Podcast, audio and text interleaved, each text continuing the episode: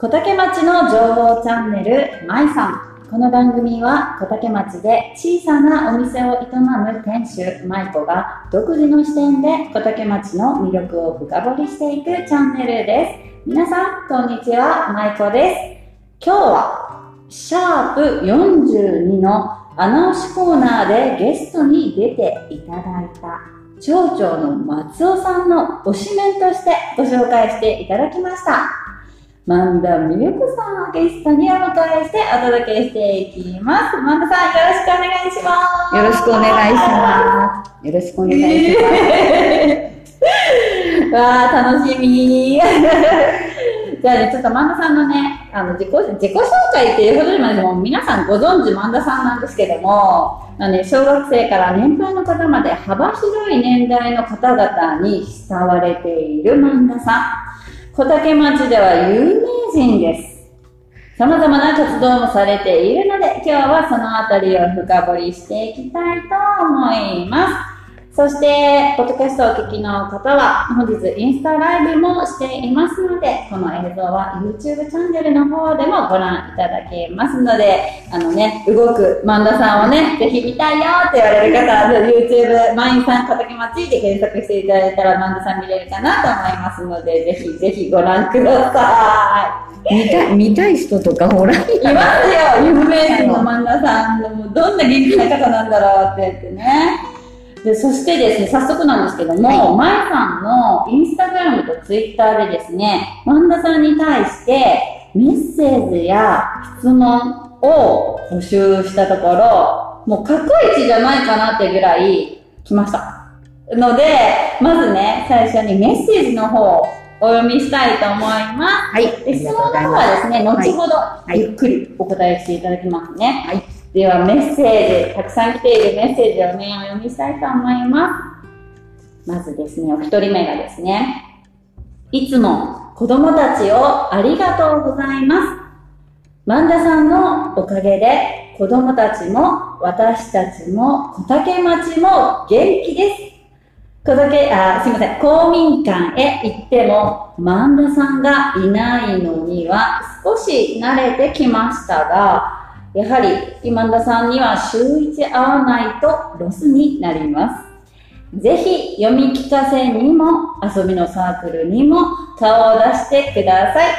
顔見ただけでもパワーもらえますから。あとは、万田さんの次のステップを知りたいです。ということで、メッセージをですね、まゆみさんからいただいておりますはい。まゆみさん、ありがとうございます。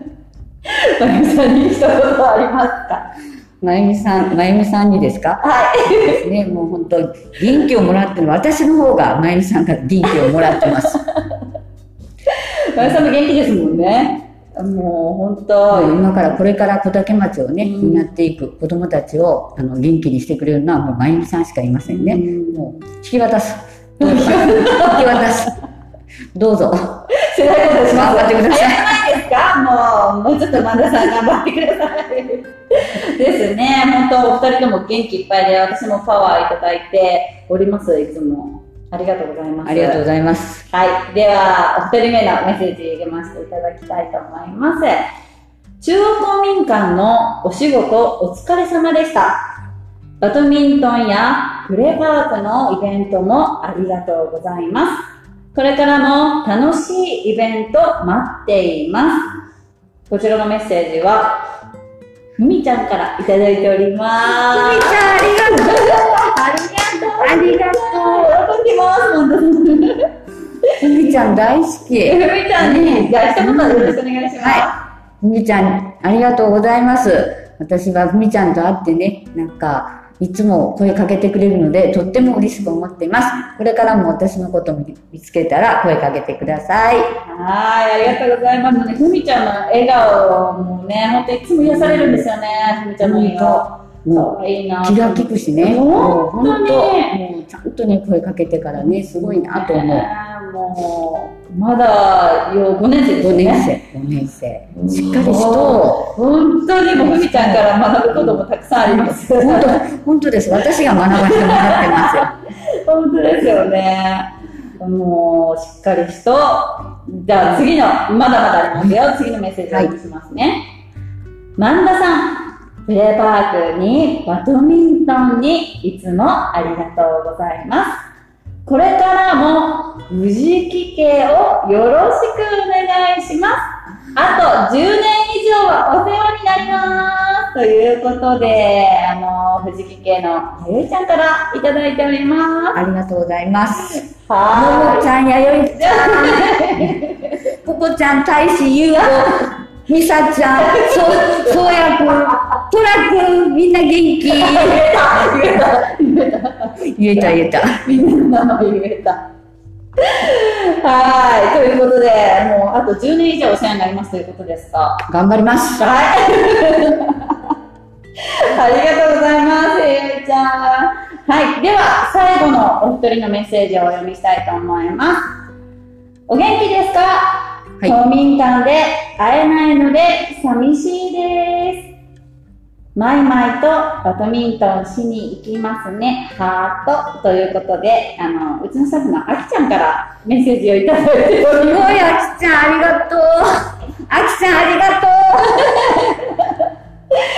もう会いたいってました。本当、なかなかね、もう公民館やめたらね、ちょっと、なかなか足が向か向かないというかね、行きたいけど用事がないっていう。ねえ、うん呼ばれません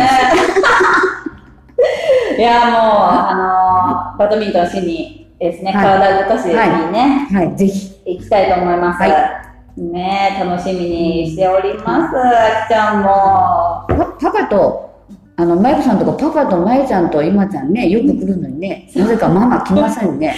そうなんですよ。あの、パパに連れて行ってもらってる時に、あの、デスクワークをこなしてるっていう感じで、うんあの、ぐうたらしてるわけじゃないんですよ。あの、お仕事してるんで。そうなんですよ。でもいつもパパからですね、こうだったよ、ああだったよとか、うんあの、他の子たちの状況とか、なんか、ああの子うまいよとか、いつも教えてくれるんで、あの、うん一回ね、じっくり見に行きたいと思います。いいね。夫婦仲いいね。今のところですかね。今のところはね、なんかね、仲良くさせていただきます。ということで。はい、もうたくさんのメッセージ皆さんありがとうございます。はいありがとうございましたはい、ありがとうございます。ではね、早速、万田さんをね、深掘りしていきたいと思いますので、さやちゃん、さやちゃん見てるかな？ありがとうございます。さやちゃんも見てくれていま井ノ口さや。す。はい、さやちゃん見てくれて。さ元気この前お疲れ様。お疲れ様でこの前ね、会議で一緒やったけど。あ、本当ですか。こんにちは、ありがとうございます。今日は萬田さんの穴押し収録しております。ではね、まあ、早速萬田さん深掘りしていきたいと思いますが、あの、生い立ちなんですけども、萬田さん、生まれも育ちも小竹町ですかね。はい。は生まれも育ちも小竹町い。。お結婚しても小竹町。もう、ま生まれてから小竹町を出たことありません。本当ですか？ちょちょそうそう。っと学生の時どこどこに行ったとかもないんです？いないいないいないいない。全然ない。北小学校から小竹中学校から、高校は野方高校けど自宅がよ。うん。働き出しても自宅がよ。も結婚して、北高校から西高校に引っ越して、引っ越して。う。へだってえ。ね、もう小竹町以外のこと何にも知りません。小竹のことしか知らない。じゃあもうあの、この、またさんの、ちょっと、ピー入れますけど、あの、生まれて今までの小竹の、なんか移り変わりというか、変化みたいなのをずっと見てこられたってことですよね。見てこられたっていうかね、子供の頃はね、なんか自分の地元のことっていうかね、まあ学生、うん私も学生時代は、あの、ずっとバレーボールしてたんですよ。中、あ中学、高校と。そうなんですね。だから、もう、バレーのことしか思い出がないですね。バレエ少女だったんですか？そうそうそうそう。だけどもう何にもなんか学生時代でのことって何何がこうあったって聞かれてもバレーボール以外のことなんか記憶にない。へえ。今もね、バドミントンされてますけど、うんスポーツ少年、あの、少少女だったんですね。そうですね。そうそう。へえ、すごい。じゃあ、あの、若い時からスポーツは好きだったんですか？うんうん、そうですね。ちょっとあの、台本にないですか、ちょっとさらっと聞いてもいいですか？何ですか？旦那さんとの馴れ初めとか聞いてもいいですか、それは質問の中で、えーと、今ちょっと、ぶっ込んでみました。あーなあ、るほどせいちゃん、おね。疲れ様ですって言われてます。ねえ、さいちゃ聞きたいよね、馴れ初めをね。ですよね。えっ、と、まあね、あの、主人とは中学校の同級生ですね。そうだった、そういえば。ね、だけどもう小竹町のことしか知らないから、小竹町以外の人のもう知らないわけ。なんか手っ取り早いところで収まった 残残念ですね。ああ、ちょっと今、私の、あの、義理のお父さんもうん同級生ですよね。そうそうそう。ですよね。パパ、あパパのお父さんね、うん。中学の時バレー部やって、そうなんですか？すすっごいかっこよかったんよ。昔は。そう。私中学2年の時憧れとった。え木原くんとか、ー、えー、そうなんですね。すごいかっこよかった。ちなみに、ご主人とは中国からお付き合いされてたんですいや違います。中学は友達ですね。まあまあ、中学、高校と友達で、高校出てから、まあ、お付き合いをしたというかですね。うんだえからね、もう全然なんか他の男性とか知らないまんま、知らないまんまなんですよ、もう。ー、今ちょっとチャイムが鳴ってしまいましたが、今ちょっとね、今日は役場のね、会議室をお借りして収録しております。ちょっとすいません、ぶっ込んで急に聞いて。ちょっと聞いてみたかった。このチャイムを合図に、もうこのお話は終わりあですね。そうですね。ちょっとね、もうちょっと深掘りしたかったけど、じゃあ次行きましょうか。で、あの、先日ですね、はいあの、私も、あの、ちょこっと出させてもらったんですけども、NHK ので放送された、61福岡という番組の福人というコーナーで、まなさん、遊びのプロとして出演されてましたよね。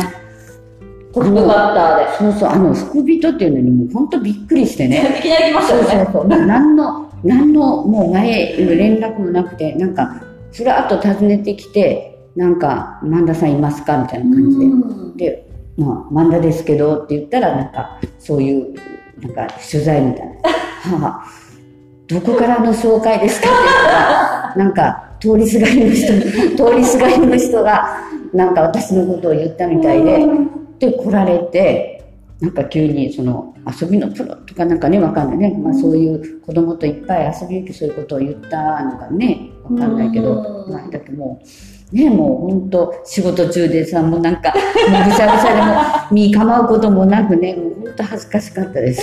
もうトップバッターでね、あの、バッチリ映ってましたね。ね。で、その後私、タミさん紹介して、はで、タミさんが次、だなんか、田代さんって誰誰？か。あ、えっと、私たちは多分連絡が取れなくて、なんか違う方に行かれそうそうだて、けどそういう人はほら、前もってね、連絡が来ますよみたいなね。そうそううんそうそう。私なんかもう本当、誰が言ったか知らんけどね、と通りすがりの人が私を紹介したらしいです。そうなんですね。なんかもう、萬田さん素敵な方でしたって、あの、記者の方言われてたんですけど、いや、そうでしょうみたいな。でも、萬田さんからいろんな方を紹介してもらって、みたいな感じで、で、皆さん萬田さんのこと知ってたって言ってたので、行った人みんな知ってたって言って、萬田さん有名人なんですねって言われてました。有名人ですよって言って。そうなんですよ。ねで、あの、公民館で、あの、その当時勤めてらっしゃって、公民館の社会教育係でのお仕事をされて、プレパートとかですね、いろいろ企画されてましたよね。であの先ほどメッセージにもいろいろありましたが、プレパートではお世話になりましたって言って、ふみちゃんとかね、やゆちゃんも、あとね、まゆさんもメッセージありましたが、プレパートのあの遊び行って、萬田さんが結構提案とかされてたうんですん、そうですね、あの、社会教育係に、まあ、あの、配属されてる時は、あの、うん。と、地域活動指導員っていうね、あうん。の、かあの形で、あうん。の、仕事をしてて、で、それはどう、どういうことかというと、小竹町の子供たちが、まあ、元気に、あの、なんか、いろんな体験をして、元気に育っていいけるような活動を、あの、まあ、推進、体験活動を推進するというかね、そういう仕事で、で、まあ、なったばっかりでね、当時も私もそんなに子供と遊ぶとか あんまり、こう、ピンとこんかったけど、まあいろんな、あの、研修会とかいろいろ行ったりしてるうちに、あの、もう20年ぐらい前ね、まあ今でもそうけど、あの、私たちが子供の頃って学校からただいまって帰ってきたら、もう宿題もせんでカバンポンと置いたら近くの公園に行ったりとか森に行ったりとかね。でもう森に行ったりとかで遊んでね。そういうのでもう自然のうちに体験あの体験活動ができて生きる力とかついてきたと思うね。で。それがちょうどその20年ぐらい前私がこの仕事をしだした時にあの、まあ、いろんなあの周りの話から子供たちって大人よりも忙しい、ね、大人はまあ仕事もするとか主婦だって家のことするとかね、いろいろあるけど子供も学校から終わったら塾に行ったり習い事に行ったり、ね、ピアノとかダンスとかね。であの、まあ、ジュニアスポーツとかでね、で子供がもうすごく忙しくてあの遊ぶ時間がないっていうような、まあ、時代とかね。でだからこそそのもっとなんか体験あのいろんなあの自然体験とかをねあのするべきだっていうような話も随分上がってったのでじゃあそれをその小竹の子どもたちにそういうことをするっていうのはどういうことがあるかなっていうことをいろいろまあ模索するうちにこのプレイパークっていうのが宗像でねあのそういう場所を活用して提供して子どもたちがいっぱい遊びに来て自由に遊ぶっていうのをあのまあ、ちょっと知って見学やら行ってね小竹でもなんとかできないかなっていうことでそのプレイパーク事業っていうのを、まあ、いろいろと、えっと、8年、8年ぐらいしたのかな。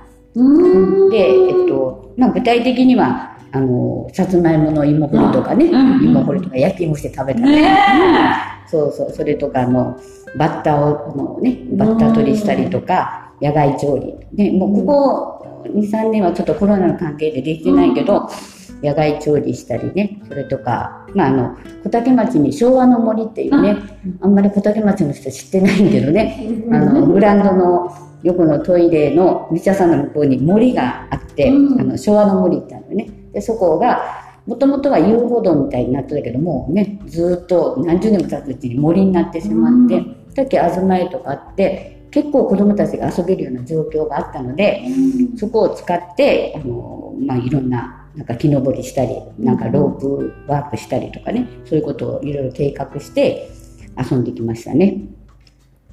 なんかあのー、プレパークも無料で参加できて、うん。うん、あのー、この前の何でしたっけドッジボールじゃなくてえー、っとすごい盛り上がった。あっという間に時間が終わった。さやちゃんも指導員で来ていた。うん、スポーツ鬼ごっこ。そう、スポーツ鬼ごっことかも、もうすごいみんなキャーキャーキャーキャー言って楽しんでいて、うん、すごい参加人数も多かったじゃないですか。やっぱ子供ってなんか、やっぱりそういうふうにあの、なんか、思いっきり走り回ったりとかね、もう特に学校でもね、しょっちゅう鬼ごっこしろとか言えるのね。で、それがまあ、あの、ただ単に鬼ごっこしたら、まあ、喧嘩が出たりとかするので、それがスポーツとして取り上げられて、きちんとした形で協会もあってね、で、そういうのを私たちも習って、子供たち、まあ子供たちもやっぱゲーム性があるので、で、ね、もうすっごい楽しみにしてね、もうこれはなんか、なんか子供たちのもう毎年いついつみたいな感じ。本当に、すっごい盛り上がってて、年齢か関わらずみんなで、あのチームで、そうそうすごい。も頑張りよったね。うん、すごい。みんな頑張ってたし、楽しそうな笑顔がすごいたくさん見れて、まあ、すごいいい活動だなと、いつも思ってるんですよね。その焼き芋の苗植えて、焼き芋の時期にこう、できたものをみんなで食べるっていうこともそうだし、すごい、あの、これからもね、やっぱりプレパーク楽しみにしてらっしゃる方もいっぱいいるのでですね。うん、まあ今年もあの、えっと、私は3月で公民館をね、退職したけど、うん、まあ、あの、プレパーク事業はずっと続けられるみたいで、うん、今度6月12日、もう早速、あの、第1回のプレイパークで、はい、あの、さつまいもの苗苗植え、が予定されてますね。わー、うん、12日ですね、うん、皆さん、私これじゃあ、うん、あれ、あの、直ラジオの方でもね、はい、PR していきたいと思います。ぜひ、ぜひお願いします。第1回目ですね。はい。ぜひぜひ皆さん、お時間合う方は、さつまいも秋にね、食べれるんですよね。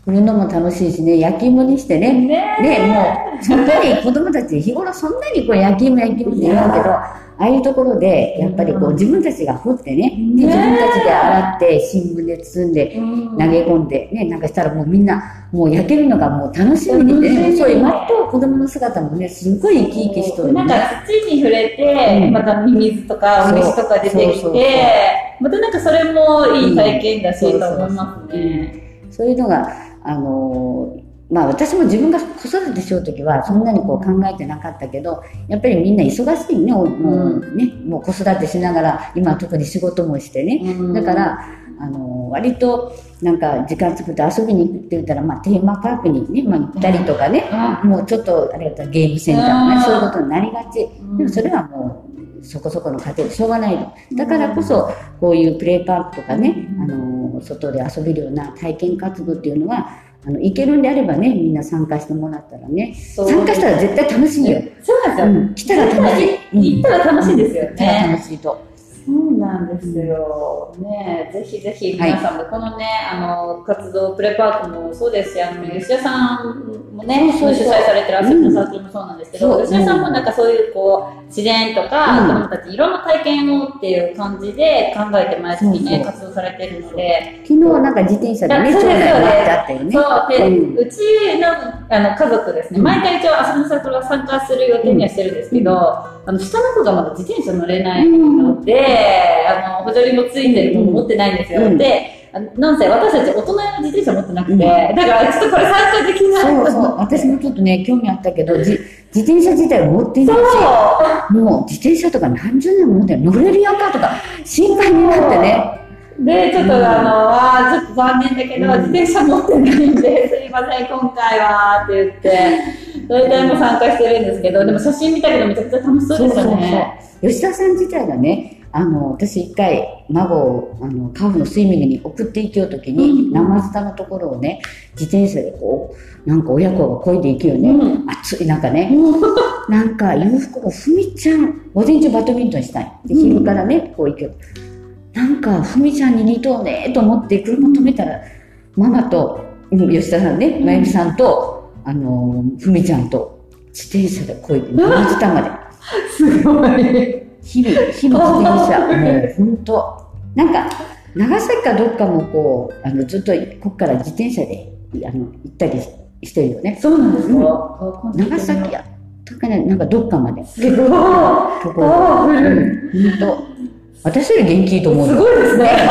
若いし、やる気もあるしね。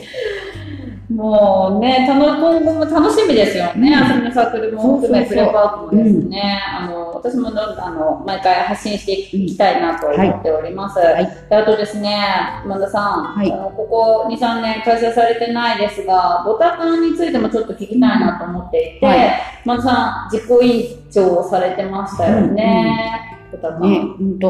もうなんかあの、知ってる人はね、ボタカンって言ったらこうピンとくると思うよね。うんだけど、知らない人が聞いたら、ボタカンってなんてなるうん、よね。確だかに。そうそう。それで、あのーえっと、第1回がね、へいえっと、平成28年の5月に第1回をしたんよね。で、その時に、その、ボタカンって、私たちはボタカン、ボタカンで通称で言う,、言うけど、実際に募集かける時に、ボタカンって見た時に、ボタカンってなんていうのね、なってくる。うん。で、まあいろいろ、あの、説明は書いてある。ボタカンって書いて、どういうのかっていうと、あの、ボタ山の跡地を活用して、あの、一周1キロの周回コースね、あの、クロスカントリーみたいな、うん。少し、あの、坂を登ったり下ったり、そんなにあの、高低差はないんけどね、でそれを活用したクロスカントリー大会を、まあ、略してボタカン、ね。うんボタ山跡地を活用したクロスカントリー大会で、で、ボタカンっていうふうに、一般的には言ってるんですよね。で、えー1周1キロの周回コースを作って、4時間で何周は走れるかっていうのを競う大会ですね。1チーム10人まで登録して、10人で交代でね、うんあのずっと走って、続けて走ってもいいし、もうゆっくりと休んで、ね、歩いてもいいし、ね、そういうふうな緩い大会。私、えっ、と、3年、もう3年前ぐらいになりますかね。もう2年してないとね。そうですよね、ん3年前ぐらいに初めて、うんえっと、なんか見させていただいて、ああの、ちょっと販売もさ。せてもらって、ね、あの時協力してもらっに、てね。すっごいなんかチームごとの一体感とか、すごいやうん、ろなんかもう、笑顔で走ってる方でもやる。そこじゃないじゃん。あの、ボタカンはね、うんあの、まあ、競技性を持って、まあ、競技走る人はね、それを目的にしてもいいけど、あの、実際に来た人がね、うんあの、なんか会場自体が楽しい雰囲気が、あの、溢れてるとか、それがなんか来た人に伝わるみたい。だっけ、なんかなって思って来た人が、なんか楽しそうって言ってくれたら、うん。なんかわからんけど、ただみんな走るようだけけど、でそこやねと思って。でなんでそういうふうになるかって言ったらその、まあ、私たち実行委員会もうみんな小竹町大好き人間ばっかり集まって、うん。なんか小竹町がねなんか何もない何もないって言われるやんだけ、うん。なんかもら盛り上がるようなことしたいねっていうようなことをこういろいろ話しようときにそのなんかこの、えっと、その実行委員の中に、えっと、ボタ山を管理している古川工業の宮崎さんとか、あのクロスカントリー大会で実際に自分がその大会に出たりマラソンしてやるあの秋吉さんって方がうん。いらっしゃるんですけどそういうこうなんかいろんな技を持ったというかいろんなこう得意分野を持った人とかそういう人たちがこう結構おった。でそれでこうなんかみんなで話してこれがなんかあっという間にその大会まで行って。で、まあ、自分たちはその小竹町みんな大好きな人ばっかり、うんほとんど小竹の人ばっかり。小竹もうずっと私みたいな。生まれてからずっと小竹の人ばっかり。そういう人ばっかり。でなんか楽しい。で自分たちが楽しいなんか準備とか大変けどすごくそのなんか楽しんでしようよね。でそれがそのなんていうかね周りにも伝わるっていうかやっぱりなんかちょっとすいませんお願いします協力してって頭下げて頼んでしょうがないねってもうもう仕方ないんでみたいな感じで関わられるともういやいやしてたらもうそれが出てくるよね、だけどそういう人が一人もいない。であのボランティアでもいろんな人にね協力してもらうけどそういう人たちもみんななんか自分たちが楽しいから参加させてって言ってくれるの。だけどそういうなんかこう気持ちの人ばっかりやきなんかすっごいなんか参加者はもちろんね楽しいと思うけどスタスタッフとかボランティアさんとかがうん。みんな自分が楽しんでなんかそれぞれなんか楽しくしようき会場自体がねすっごい楽しい雰囲気になか、っそのた。雰囲気、すごい伝わって、うん。であと年齢関係なく、小学生の子がいたり、結構年配の方がいたりとかで、だから私ちょっと感動したのが、うん。最後、みんなで手つないで、そうそうそう。ねラストゴールでね。あのー、すごいテープを切るっていう、で、あの、小竹のあの太鼓が鳴って、なんかすごいなと思って、そうそうなんかそれぞれのチームでも手つないでゴールして、うん。なんか、すごい感動したんですよね。だけどなんかやっぱそういうふうにこうなんか出てなくてもねうん。来たらなんか、うん来年は自分たちも出たいっていうふうに思ってくれ,、くれるっていうかね。なんかこう、競い合うとかじゃない,、うん。ない感じがしたんですよないね。中にはねあの自衛隊さんとか出てくるのね。あただやっぱりもう4時間でも一週でもでも永遠に走ってでやっぱ優勝とかもねあの目指すところも、だけどそういう人たちはそういう人たちで頑張って走ってうん。自分たちの目標を達達成できる。だけどもうなんか家族で出てね、うん。もうちっちゃい子も本当はあの小学生以上けど、うん。やっぱり幼稚園の子供とかもね、うん。一緒に走りたいやんよったら、うん。だけどもうなんかパパと手つないで一緒に走ったりとか、なんかそういうのでねなんかこうもう緩いの。だけどもういや誰でもなんかゆるい、ゆるい、ううん、なんかすごい和やかな雰囲気で、なんかすっごいほっこりしたんですよね。うん。ありがとうございます。伝わってましたいやいね。やいや、私まだ1回しか参加してないんですけども、あの1回ですごいもう本当感動もあり、すごい、私あの日徹夜だったんですけど、マネージャーして、で、漫画さんからちょっと一周走り、一周走り、え、絶対走ったら倒れて迷惑かけると思って、いや、まだ走るのだけはね、勘弁してくださいって言いながら、でもずっと皆さんの雰囲気とか見てたんですよね、それぞれのチームとか。なん。かすごいちょっと感動的で、本当、なんか私たちもこんなになんかみんながね、楽しんでうんもらえて、本当もう私たちももうね、感動っていうかね、嬉しいっていうかね。うんだけどそれはやっぱ、あの、実行委員会のね、メンバーとか、あの、ボランティアとかみんながね、本当楽しいと思ったら来年もお願いします。で、協力しますって言ってくれるんよ。だけど本当もう感謝感謝。みんなさ、もう次回の開催予定とかないです？次回がね、もう2年中止になってね、一応今年の5月にね、毎年5月にしとったの。を、うん。今年の5月がまたちょっと、うん厳しいということで中止になって、その5月でやるのに、1ヶ月前とかで判断。あ、そうですよね。もうやっぱ半年ぐらい前うんから、あの、するっていうことになったらやっぱ準備期間がいるき、うん。どうしてもね、で5月ダメだったけど、一応今のところ、秋ぐらいまあ。秋ぐらいに開催開催する。あ、本当ですか、は何月頃？大体。大体ですね、まあ、10月、11月ぐらいかな。うわそこに、来月終わりか、まあ、7月頭ぐらいに、うんあの、ちょっと実行委員会で集まってね、どうするかっていうことーを、決定されます。うんうん、このまま、今ちょっとコロナ収まっていくまあよそうですね。徐々に。そうそうそう。まあコロナの状況があっても、まあ感染対策をしっかりとって、なんかできたらいいなっていうふうには考えて。もう3年なかったらもうボタカン終わる。終わるもうね、実行委員会みんなもう、あの、高齢者ばっかり。本当スタッフが。も うスタッフも募集しないとですね。なんかね、伝わる。なんか若い人がね、関わってくれたらね、ボランティアとかではね、あの割とみんな協力してくれるけどね。ぜひ今年は第5回あの、開催決まったらすぐ教えてください。はい。大々的にはい PR していきたいとお思います。願いします。で、これ、曽竹町以外の方も参加されてますよね。うん他の方から来られてる方とか。ねあの、他の町の方とね、コラボしながら、こう、いろんなイベントできたらね、だけそれはその、まあ、小竹町を盛り上げるためにということで、小竹町の人もね、どんどん出てもらうし、小竹町以外の人もね、こううん来てもらって、小竹にこんな楽しい大会があるんやんっていうのもね、知ってもらったらね、なんかちょっと小竹町の PR になるかそうですね。な。楽しみにしております、今年は、ありがとうございます。あと先ほどちょっとお話出ましたが、はあの小竹バドミントンクラブについてもですね、ちょっとお話聞きたいなと思っておりますが、はあの私の娘たちうん。定期的に参加しているバドミントン子供バドミントンとは別に、もう、うんあ結構前田さん長くバドミントンクラブです、やられてるということですね。あのーもともとその結婚する前私バレーボールしてたけど、うん結婚してから主人がバドミントンしよったその影響でねバドミントンを始めたんですけど、クラブ自体はねともう45年ぐらいのそうだよねもう。相当昔の話だね。小竹町でバドミントン教室があの社会教育の授業であ。はってでそこにあの、まあ、町民の人が参加してバドミントンが、あのあったみたい、うん。でその中のええっと、教室が終わった後にそのそこでこう教室で経験した人たちが自分たちでクラブを立ち上げた。い。えー、で45年もなるんですかぐらいになるとす思う。ごい。そして歴史がすごいですね。歴史がすごいよ。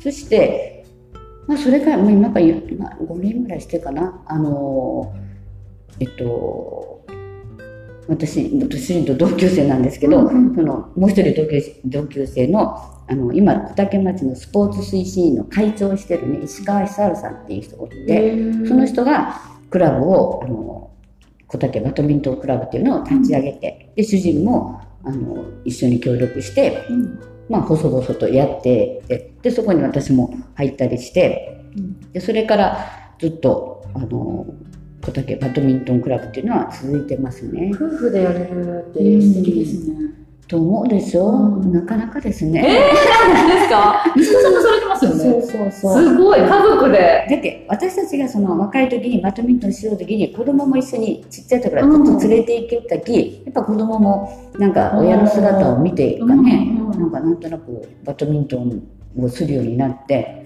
だけもう今はその子供たちももう30代ね、うんもう40前になって今もう子供たちにクラブ自体はもうあの引き渡してというか、うん。もう私たちはもう年齢的にも引退。だけそのクラブ自体は続いてもう世代交代になって息子たちがしてますね。あの、子供バドミントンは、うん。前田さんが立ち上げられたみたいな感じですか？そうそう。立ち上げるっていうかねあのまあいろいろあのプレイパークとかいろんなことで子供と関わってう学校にあのクラブ活動とかにうん。仕事でね、ニュースポーツで遊んだりとかね、はいそんなに行って子供たちがバドミントンがしたいっていうね、でいつもその家でもしてるみたいなバドミントンね、そしたら外ですると風があったりすると、ね、どうしてもこう羽が揺れてあの、うんうん。なんか続かないね、うん。となるとちょっとやっぱこう面白みがなくなる、いつもそんなに聞いてバドミントン好きなのは分かってて、うん。だけまあちょうど去年あたりから少しそのなんかそのバドミントンしたいっていうような感じも出よったき、うんまあ、ちょっと自分もねあの体育館だけ開放して、私、私自身が、その、きちんとそのバドミントンをしてきたり、適当になんか遊びでしてきたり、教えるとかできるきね。場所だけしてみんな集まり集まり。できたら、やっぱり子供ってバドミントンしたいんよ。だけどもう、その、ちょっと相手したらこう続くとね、面白いよね。楽しいですよね。そうそうそう。できるようになったらなおさらもう自分たちだけでするとなかなかうん一本打ったら終わり、うん一本打ったら終わりっていうのが、ちょっと大人が相手してやると、うんこうね、5回、6回、10回とか続いたら面白くなってね、うん、それでなんか結構、まあ、いろんなね、友達とかで、こうなんか広がって。で、去年から、まあまだ1年ぐらいかな。うん、あの、うんこの子供バドミントンから、そのあの前田さんが入られてそのバドミントンクラブって何歳からですか、入れるの？クラブは。クラブ、クラブは全部、まあ、夜やけね、練習が。うん。土曜日の9時から10、えっと、あ7時から9時ってしてるので、うんうんうん。年齢制限があるんですか、うん、制限とかはないけど、レベル的にねあ、やっぱり、うん、あの、初心者はちょっと、むずまだ難しいかなっていうような感じ。で、初心者で大人でしたいという人は、うん。水曜日の6時から8時。お水曜日の6時から8時。サトルビーンズっていうね、あの、はい。バドミントンクラブもあるんよえー、あそれは小竹のチームですか？うん、そうそう、こたまあ私たちも当然入ってるし、まあ小竹とか、小竹バドミントンクラブですけど、まあ町外の人も来てるけどね、その水曜日の分は初心者の人が来ても、それなりに、あの、できますね。へえじゃあこれ、うんあのいきなり行っても大丈夫ですか？予約必要ですか？大丈夫です。大丈夫いきなり来来ても大丈夫です。ありがとうございます。あの、えっと、一応体育館の使用料でね、うんあの、1回300円いただけるんよね、はい、サトルビーンズ300円ですね。で、小竹バドミントンクラブは400円。400円。はい。1回400円。うん。お金握ってきてください。はい。ありがとうございます。でも今子供たちすごい楽しみに、うん。あの、バドミントン行ってます。そうそう。本当なんかねう、ん。すごいみんななんか、中にはやっぱもうものすごい真剣になってね、うん。だけあの状況を見てあの本当になんかこう上手くなりたいなっていうような子がいたらね私は指導できるけど、うん。まあそういうふうなあのちゃんとしたクラブっていうところも周りにいっぱい、うん。小竹にはないけどね、うん。他でいっぱいあるきそういうとこもねなんか、まあ、高学年とかなればね案内できるけどね今もうちっちゃい子ばっかりでね楽しくわーわーそれとも真剣に試合してね負けたら泣くしねそう、可愛いですよね。本人真剣やけど、とそういながら。ねえ、いつもあの、うちの主人が、もう、マンダさん、元気がいいって行くたんびに帰ってきたら言ってますよ。マンダさんめちゃくちゃ体力あるし、めっちゃ動くけね、みたいな感じで。いやいや、あの、子供と一緒に、あの、保護者もね、送ってきてね、うんまあ子供だけ置いとって全然いいよね。だけど、そういう人もいるけど、まあ子供もいいけど、ちょっと自分もみたいな、大人の方がね、楽しかったりする。それが、もうちょっと見よってもちょっと自分もしたくなるような感じでね。だけどもう今大人の人も、保護者も来たら一緒にあの、うん。子供の相手してもらってね。うん。で、時間が、今までは2時間だけ子供の相手をしとったけど、ちょっと最近、ちょっと大人の人が、なんか、したがる試合ね。だけ、もう1時間延長して、いいですね。大人の時間にして、大人の時間。そうそう。ね、あの、ぜひぜひ、親子でね、うん一緒にね、来られて、うんあの、ぜひぜひバドミントン楽しんでいただきたいなと思います。ぜひ。ありがとうございます。ありがとうござい。ます。で、あの、万田さんにどこに行ったら会えますかということなんですけども、万田さんどこに行ったら会えます？どこに行ったら会えます？バドミントンもそうなんですけど、うん。創造者におられるという話をちょっとちらっと聞きましたが、あのー、3月まで仕事しようときはね、うん。週3日の勤務だったから、その間とかでうん、その創造者に行くこともあったけど、今はもう、こっちのをやめたので、うんあの、なんか、いなんかいやめてもこうなんかいろいろこう、なんかなんかあって、想像者って前もってこうシフトみたいなの出すから、うんうんちょっと日程が決まらないから、今想像者にはちょっといないです。いないですね。あーそはい。の他、あの、万田さん、いろんな活動をされてますけども、先ほどちらっと、うん。月に1回万田さんに会える機会があるとお聞きしましたが、そうですね。はいあの、子供バドミントンは、あの、私の都合と体育館の都合で不定期でね、うんいつって決まってはないけど、大体土曜日の午前中をメインにしとるけど、やっぱりそれが昼からになったりとか、なんか日曜日になったりとかするき、確実っていうことはないけど、月に1回っていうことになりますとですね、はあの、い。定期的にマンダさんに会える機会があると聞きましたが。会いに来て、小竹のですね、小竹トイレ掃除に学ぶ会っていうのがあるんですよ。トイレ掃除に学ぶ会。はい。名前が面白いんですけど。これはですね、はあの、月に1回うん、公共施設のトイレを掃除してますね。はい。公共施設は、まあ、えっと、まあ、体育館であったり、中央公民館、うんえー長崎街道のトイレ、うんそれから、五徳橋の横の、えーっと、サブロックパークの公園かな。うんああいうところの、えートイレ掃除をですね、小竹駅とかもね、うん行ってますね。月に1回、えっと、月に一はい、回毎月第4土曜日の10時からですね。あの、この、あの、団体名っていうんですかね、トイレ掃除に学ぶ会っていう名前じゃないですか。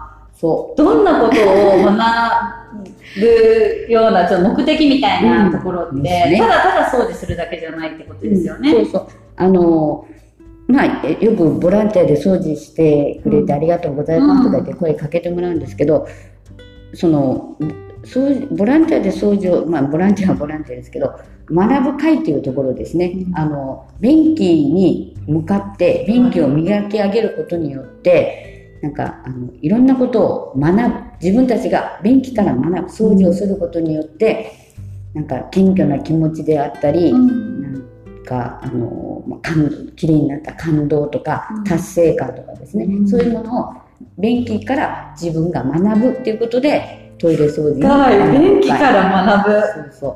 これもともとね、あの、イエローハットって、なんか、あれや、えっと、車車の 会社ね、あそこの社長さん、会長さんかな、うん。が、あの、自分がその、えっと、会社のトイレ掃除を自自ら磨いて、で、そうやって自分のなんかその、トイレ、便器から勉強するっていうのを全国的に広げてある。で、その全国的に広げてある、あって、まあ、たまたま小竹がそれを誰か聞いた人が、えっと今も引退されたけど、前の会長さんが小竹でも作ろうということで、まあ、何人かこう声かけたら、私も含めて集まってきたっていうことですね。ちなみにメンバー募集されてますか？してますね。年齢関わらず。年齢、年齢制限なし。ジャッキーさんが今見に来られました。マンダさんって。ジャッキーさん、こんにちは。今日は穴押しコーナーのゲスト、マンダさんです。お元気ですか？今、ボタカンの話もしましたけど、あの、ジャッキーさんね、あの、MC で。そう、もう、本当盛り上がったすからごい盛り上がりましたよね。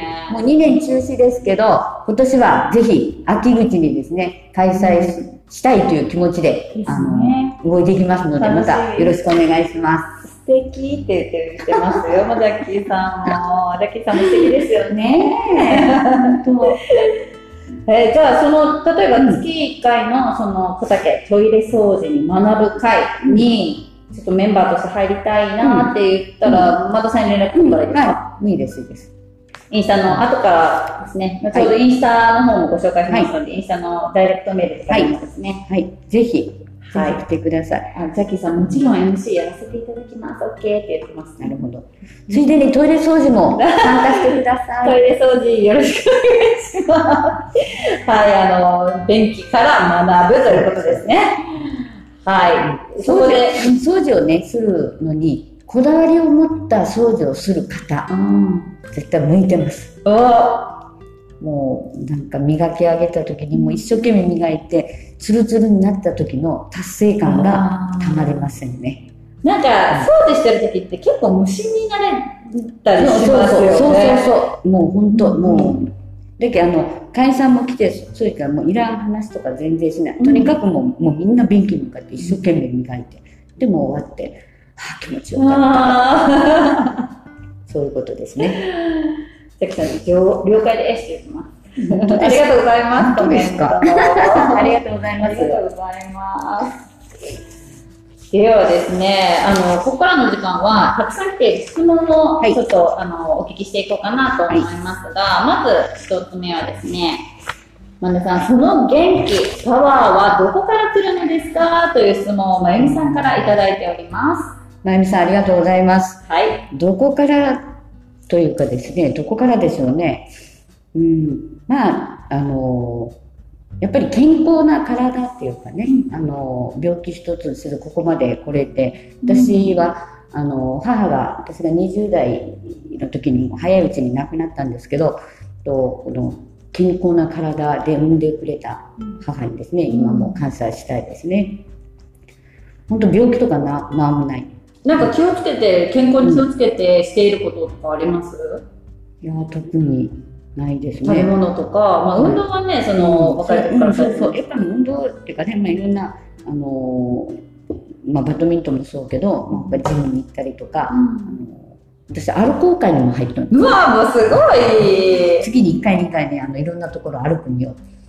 でそれにも入ってる。まあ、とにかく体をね、あの日頃から動かして、で、あの、私ね、なんかもう人、人、なんか人が好きなんよ。で、人と関わるのが好き。ね、好きなので、あの、いろんなところに行って、いろんな人と出会って、いろんな話をして、なんかそれで元気をもらってると思います。あもう、万田さん、皆さんが先ほどね、まゆみさんも言ってましたけど、万田さんからこうパワーいただきますって言ってたんですけど、万田さんも万田さんでいろんな方からのパワーをいただいてそう。本です当ね、うんいるということですかね。そうですね。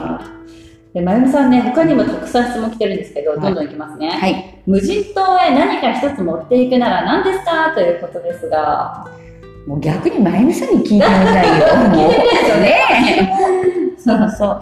あの、そうですね。なんか無人島、まあ、生きるために、そのね、無人島に行って生きるためにっていうことになったら、まあ、水とか食料とかいろいろ考え、ね、考えられてんけど、まあ、とりあえず何よって言われたら、何にもないところ、ね、もう一日何にもないで、うん。だけど多分私、無人島に一人で行ったら、何にもないでもじっとしときらんき、なんか森の中散策したり、うん。走り回ったりしようと思う。で、疲れたら、疲れた時に、あの、なんか、ゆっくりするために本を持っていきたいね。本？うん。えー、本普段読まれてるんですか、読みますね。小説、うんうん、何でも、特にこれって言われて、もうなんか時間が余ったら、なんか、何もしないでぼーっとしとくのが嫌ない。だけど体を動かし、よったが一番いいけど、それができないで、時間があったりとかいう時は、本を、うん寝る前とかね、え、意外、あー本持っていくんですね。ちょっとまゆみさんにも聞いときますね、これ。ね、本当、本当よ。聞きます。なみさんって絵本絵本も持っていくって言うと。わかりました。持っていくでは次の質問がですね、はい野望は何ですかという質問をいただいておあります。りません。ありません？ありませんか？ありません。野望って何ですか？野望とかないんです。私こうしとるけど、平凡な生活を平凡がいいです。はいもう日々、なんて、もうなんか、何も穏やかにうん。楽しいことだけ、なんかね、うん。そういう中に平凡な生活を望んでるので、はい。野望はありません。ありませんということで、でも最後の質問が、もうすごい私も読みながら、これちょっと真ん中さんにそのまま言おうかどうか迷ってる質問なんですけど、ちょっと真ん中さんを見た時思ったでしょ？これな、どんな質問って思いませんでした？うんなんかね、言ってもいいですか私のことをさ、よく知っとんやろね、でもね。箱根駅伝が大好きで、彼が大嫌いって、知った人の質問やね、そうですよね。あの、質問はですね、お正月、誰もそばにいなくて、テレビで箱根駅伝を見ている最中に、足元にムカデが近づいてきたらどうしますかという質問なんですけども、どうしますか、ワンダさん？究極ね、究極。あの、私は箱根駅伝がもう一年のうちのもう一番の楽しみ。そうなんですね。本当あの、年末からね、元旦にかけてはもう孫たちも来るし、もうずっと料理とか掃除とかでもうすっごい忙しい。もう紅白とかもゆっくり見ることもない。だけど、その2日と3日に箱根駅伝ですね。だけどもう年末から元旦までもう何もかも頑張るから、2日3日の箱根駅伝は一切私の周りに寄らないで。そんなに？もう孫たちも、もうこの日は絶対に来ないで。もうそれはもう言って聞かせと。もう主人でさえも、もうどっか行ってもらって。楽お正月の楽しみってことですそうそうね。ぐらい毎年の。そうそう。で、それぐらい好きな時にそういうものがねでこれがまたそれがね私大概ゴキブリでもクモでもどうもない。もう大きな雲が壁によってもああおるねぐらいで済むし、もうゴキブリとかでもああおったねぐらいでどうもない、だけどもう彼だけはねもうあの形は気持ち悪いうんですね。もう思い出しただけでそうそうもね。生理的に受け付けんのよね、うん。動きとかね。だけどそれでもやっぱり誰もおらんで出たら箱根は見らないきんき、あのなんかそれで出てきたらとりあえずなんかこう上からポッと物を置いたらなんかちょっと動かないらしいのね、だけどったらなんかその間もパッと乗せてで上からもうなんかもう絶対もうなんかいろんなもう重しを置いてもう動かんように置いてで、まあ、誰が帰ってくるまで置いといて私は箱根を見ます。えー、なんか私よそ見しといたらどっか行ったら嫌やけん。別にもう年齢からせいやもう見切らん見切らんだけどもうとにかくもう絶対にもう動かんぐらいの重しをして。そんなに苦手なまあ苦手ですよ。ね、やっぱね。ですいうかねそう、まあ、飛びかかってくるわけでもないけどあるけどあの姿がねなあ、ね、次行きましょうかね。はい。次の質問はですね、はい。次の質問は、まゆみさんの娘さん、みーちゃんからの質問です。はい。いつもイベントはどうやって考えているのですかという質問ですが。なるほどですね。ふみちゃんもなんかイベントとか企画する、ねえね気持ちがあるのかな。ねえ。うん。なんかさっきあのボタカの時にも話したけど自分がね楽しいと思えることをねしてたら、なんか周りにも伝わるんで、うん。あの自分がしたいということをねなんかしたらいいと思うけど、まあ、ちょっと難しふみちゃんにあの難しく言う難しくというか何か企画する時にはうん。その目的をねしっかり持って、その目的が達成できるように動くって、まあ難しいかな。いや、うんだ大丈夫だと思います、みたいな。な 漠然となんかこう、まあ、楽しいことはするのはいいけど楽しいだけでするんじゃなくて、そのこういう目的によってなんか、あのこういうイベントをするっていうことをちゃんとそこの目的に大きく外れないようにこうものをね考えるとななんか企画とかできるかなっていう。なんか私もちょっと自分でそのイベントっていうことないけど、まあ、プレイパークなんかする時にはやっぱり子どもの目線で大人から見てねああれしたら楽しそうやんだけじゃなくてその子どもの生きる力をつけるためにこれをするならどういうやり方をしたらそういう目的にが達せるかなっていうようなこう目線っていうかね。ちゃんとできてなかったんだけどね。考え方としてはそれとにかくやっぱり目的はきちっとそこに向かってバチッといかなくても少しそれでもそれにこうね、うん。そういうようなことを考えればなんかあの企画とかもできるのかな。ふみちゃん分かったかな？難しいかな？伝わったと思います。楽しいと思ったらね。ね、そうですよね。で、あと最後の質問なんですけど、はい。これもふみちゃんからの質問です。ふみちゃん。はい。どうやって子供たちを笑顔にするのですか？結構これ読みながら深いなと思ってたんですけど、この質問。どうやって子供たちを笑顔に？そっか。うん。笑顔にしようと思ってしてないねなんか楽しいことしとったら子供が笑顔になるっていうかね。だけ笑顔、うん、その子供の笑顔を見て私も笑顔になる、うん。ね。まあ、お互いやないかな、ね、私も楽しいことしとったら、子供たちが笑顔になる。子供が笑顔になったら私も笑顔になるっていうよううん。な感じかな、そしてあの一つはねあのなんか子供と遊ぶ時にはまあ、褒めるっていうことがね、うん。まあ、一般的にね家庭でも褒めることが大事っていうふうに言われる。でまああのバドミントンだったら上手やねとかね、ううんまいねとかいうことは言うけどただそのうまいねとか上手やねとかいうことじゃなくてなんか具体的に何がうまいのか、うん何が上手なのかっていうことを添えてこう褒めてあげるのがいいですね。バドミントンもバドミントン上手やねじゃなくてバドミントンのサーブの打ち方が上手やねとかね。あ大きいのが来た時にねあの打った時の腕の振り方がいいねとかね、うんそういうふうに褒めると子どもたちになんか伝わるらしい。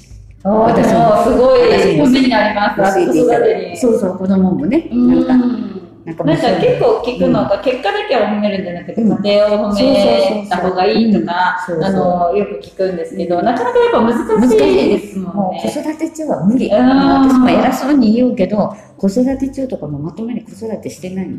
うん。勝手に育っていった。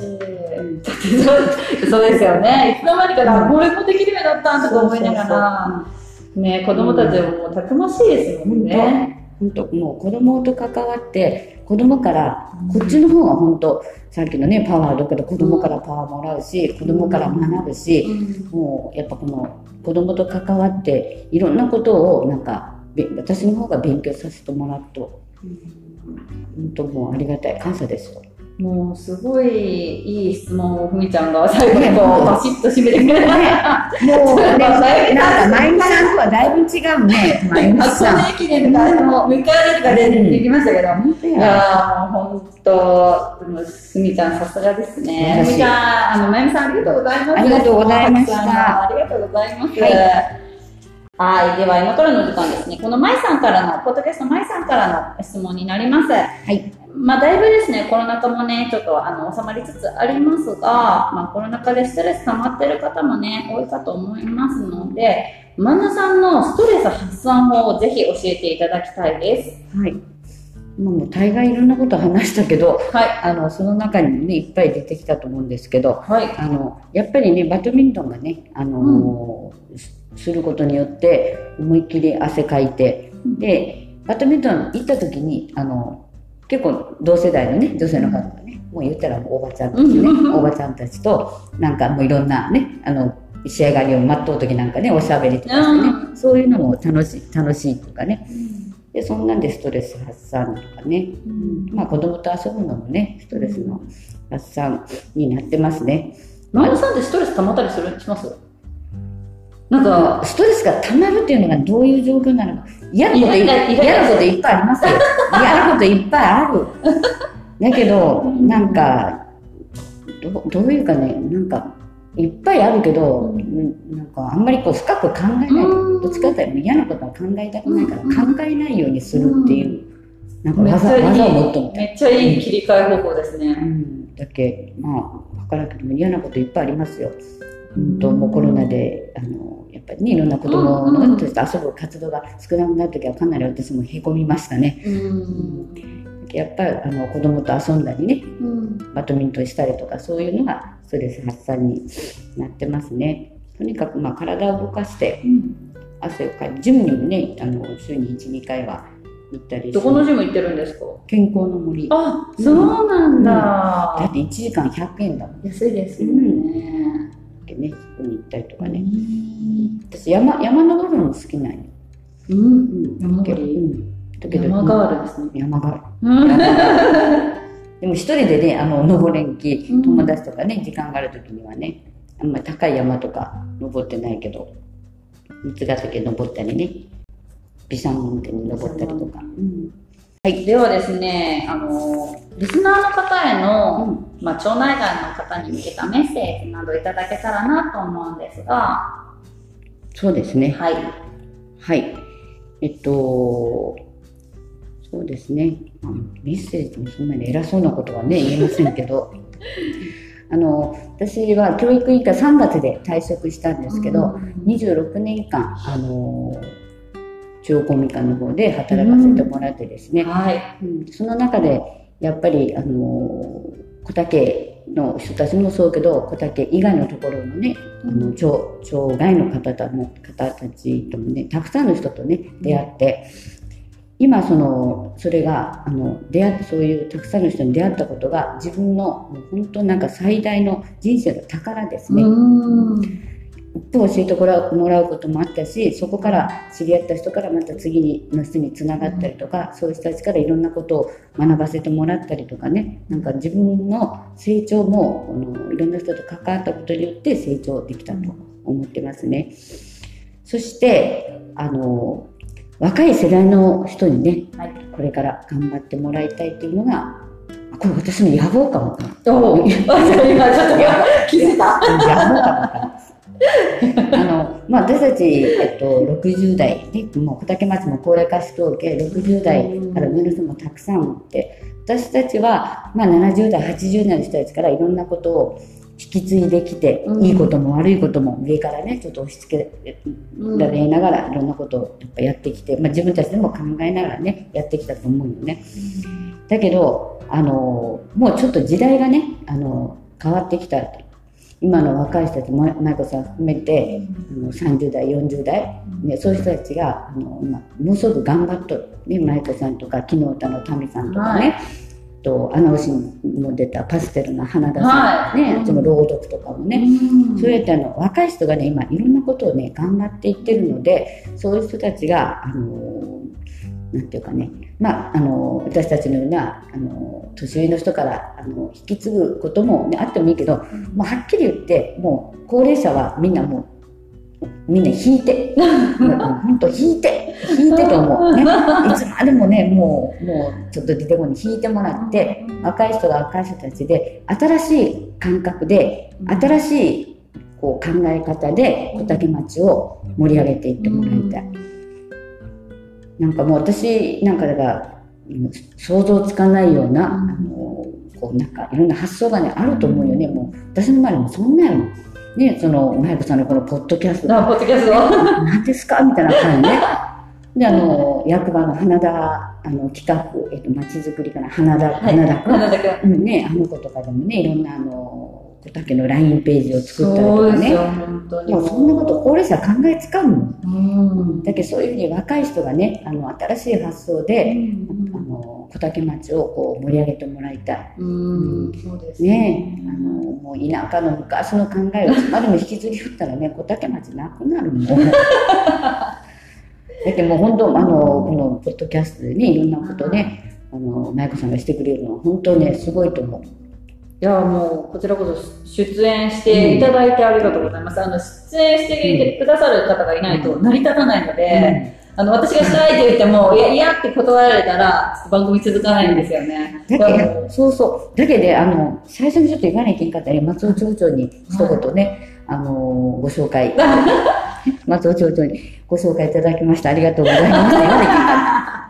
もう本当あの、ありがたいんですけど、もう、松尾町長も高齢者やね。もう高齢者から高齢者につないでもね、あれもっと若い人につなげてもらいたかったけど、このポッドキャストね、アナウンシもね、もっと若い人をいっぱい出てもらって、うん若い人のこう感覚でいろんなことを、あのなんか話してもらってね、小竹町を新しい町として盛り上げていってもらいたいと思います。はい、素敵なメッセージですね。ありがとうございます。あーでもそのね、人生の宝がね、今までのたくさんの方との出会いが人生の宝ですよ。って、もうちょっとジーンときました、うん私。うん、もう、まゆこさんも今ね、いっぱいいろんな人と会いそようにね、うなんですよ。もう先に、先になった時にね、もう本当ね、あの人と会ってね、こんなことがね、なんかあったとか、うん。あの、そこから広がるっていうこともね、たくさんあるので、そうなんです。あの、私にいろんな経験をさせていただいている、まあ、機会を与えていただいてるし、まあ、出会いもね、うんあの、皆さんから与えていただいてるので、本当ね、あの、日々感謝しております。本当一生私も感謝して、こ ありがとうございます。れからもね、いろんな人と出会っていきましょう。はい。よろしくお願いいたします。万田さん。はいこれからも。はい。では、まあ、あの、万田さんのね、インスタグラムのごしご紹介ですね。あの、ポトカーのことなどね、あの、更新、これからね、決まったらそこでも発表してくださいますかね。頑張ります。決まり次第ということで、ボタカンのことも発信されている、あのアルファベット、ボタカンで、数字の3、8。で、えっ、と、アルファベット、みよちゃんですかね。はい MYY、あ、M、I、Y、O、C、H、A、N ということで、あのボタカンのことをですね、あの、これから、まあ、決まり次第更新されるんじゃないかなと思いますので、皆さんぜひぜひ、フォローも気軽によろしいでしょうか。はい、お願いします。ありがとうございます。あと、また、フェイスブックもページもあるみたいなんですけど、はい漢字で万田美代子さんで検索していただけると出てくるかと思いますので、よろしくお願いいたします。はい。ではもうあっという間にお時間経ってしまったんですけども、万田さん、最後になりますが、万田さん、あなたの推しメン教えてください。はい。私のおしめはですね、はい今今言ったようにやっぱ若い人がねどんどん小竹町を盛り上げてほしいので、うんえっと、佐藤元気くんを、えー推したいと思います。はい。佐藤元気さんの魅力や推してる理由を教えてください。はい。と佐藤元気くんは、えー小竹町の足北区に住んでる佐藤智さんって方の息子さんですね。はい。4人兄弟の3番目の男の子3なんですね。へー。現在25歳。お、25歳。うん若い。それこそ私がその仕事で、えっと、20年ぐらい前からね子供のことに関わってきた時から、その時5歳幼稚園うんぐらいの時からしてるんですけどちっちゃい時からちゃめっ気たっぷりまたひょうきんでね面白かったやっぱそういうそういう子やったき今現在ですねあの福岡の方で演劇活動を。やってて舞台とかにもあのちょこちょこ出てますね。うんこの前もちょっと見に行ってきましたけどね。なんか小竹小竹からこんな俳優さんみたいなテレビで見るような俳優さんみたいな人が出るんだと思ってすごいなんか、うん面白かった、でも今、福岡の方で頑張られていらっしゃるってことですか？大学あの大学にまで大学生なんですけどちょっと年いってますけど、うん大学生に大学に通いながらですね演劇活動してますねでもうこの子もねやっぱりあの小竹町が大好きなもう小竹町大好き人間ですよ。で、将来はですね、小竹町で、あのー子供とかね、まあ、うん小竹の町民とかに声かけて、あつこう、なんか、集まって、小竹町で舞台をやってみたいんだって。へー、すごーい。だけどなんか、そういうふうなことがね、できるように、まあ、あの、穴押しで出て、どんどん PR してもらいたいと思います。はーい。楽しみです。あの、お会いしたことはあるんですけども、うんあの、ゆっくりお話ししたことがないので、次回も楽しみですね、ありがとうございます。今、さやちゃんがですね、この前私も行かせていただきました。かっこいい役者ですということで、メッセージいただいております。コメント。ありがとうございます。楽しみです、お会いするの。い、つもあの、インスタでは繋がってるんですけども、あの、楽しそうだなと思います。うん面白いやろなんかね。そう。面白い役者さんですね。皆さんぜひぜひ楽しみにしておいてください。では次回のあの推しコーナーのゲストは、万田さんの推しメンとして佐藤元気さんに出演していただきます。万田さん、今日はあっという間にお時間経ってしまったんですけど、今日お忙しい中、ありがとうございました。ありがとうございましたもう名残惜しいです、うんもう私本たち。もうほっとしました。しました。ありがとうございます。ではもう名残惜しいですが、エンディングに参りたいと思います。はい。では番組へのご意見、ご感想、お便り、そして次回のアナウンスコーナーのゲスト、佐藤元気さんへのメッセージや質問は、インスタ、ツイッターの DM から受け付けてますので、どしどしお寄せください。最後に、えー、と今月のスポンサーの方々のご紹介したいと思います。木工工房森の船、山下商事運輸株式会社、株式会社みのり、お料理中野、絵本館きのうた、ケアサポート光栄、ヌエビア北九州東部反射、アイアンワークスゆうさん、マイさんのスポンサーは大募集していますので、スポンサーの詳細はシャープ21、シャープ27お聞きください。ではちょっと最後長くなりましたが、マ田さん、ありがとうございました。ありがとうございました。楽しかったです。楽しかったです。では、皆様、良い一日を。またね。ありがとうございます。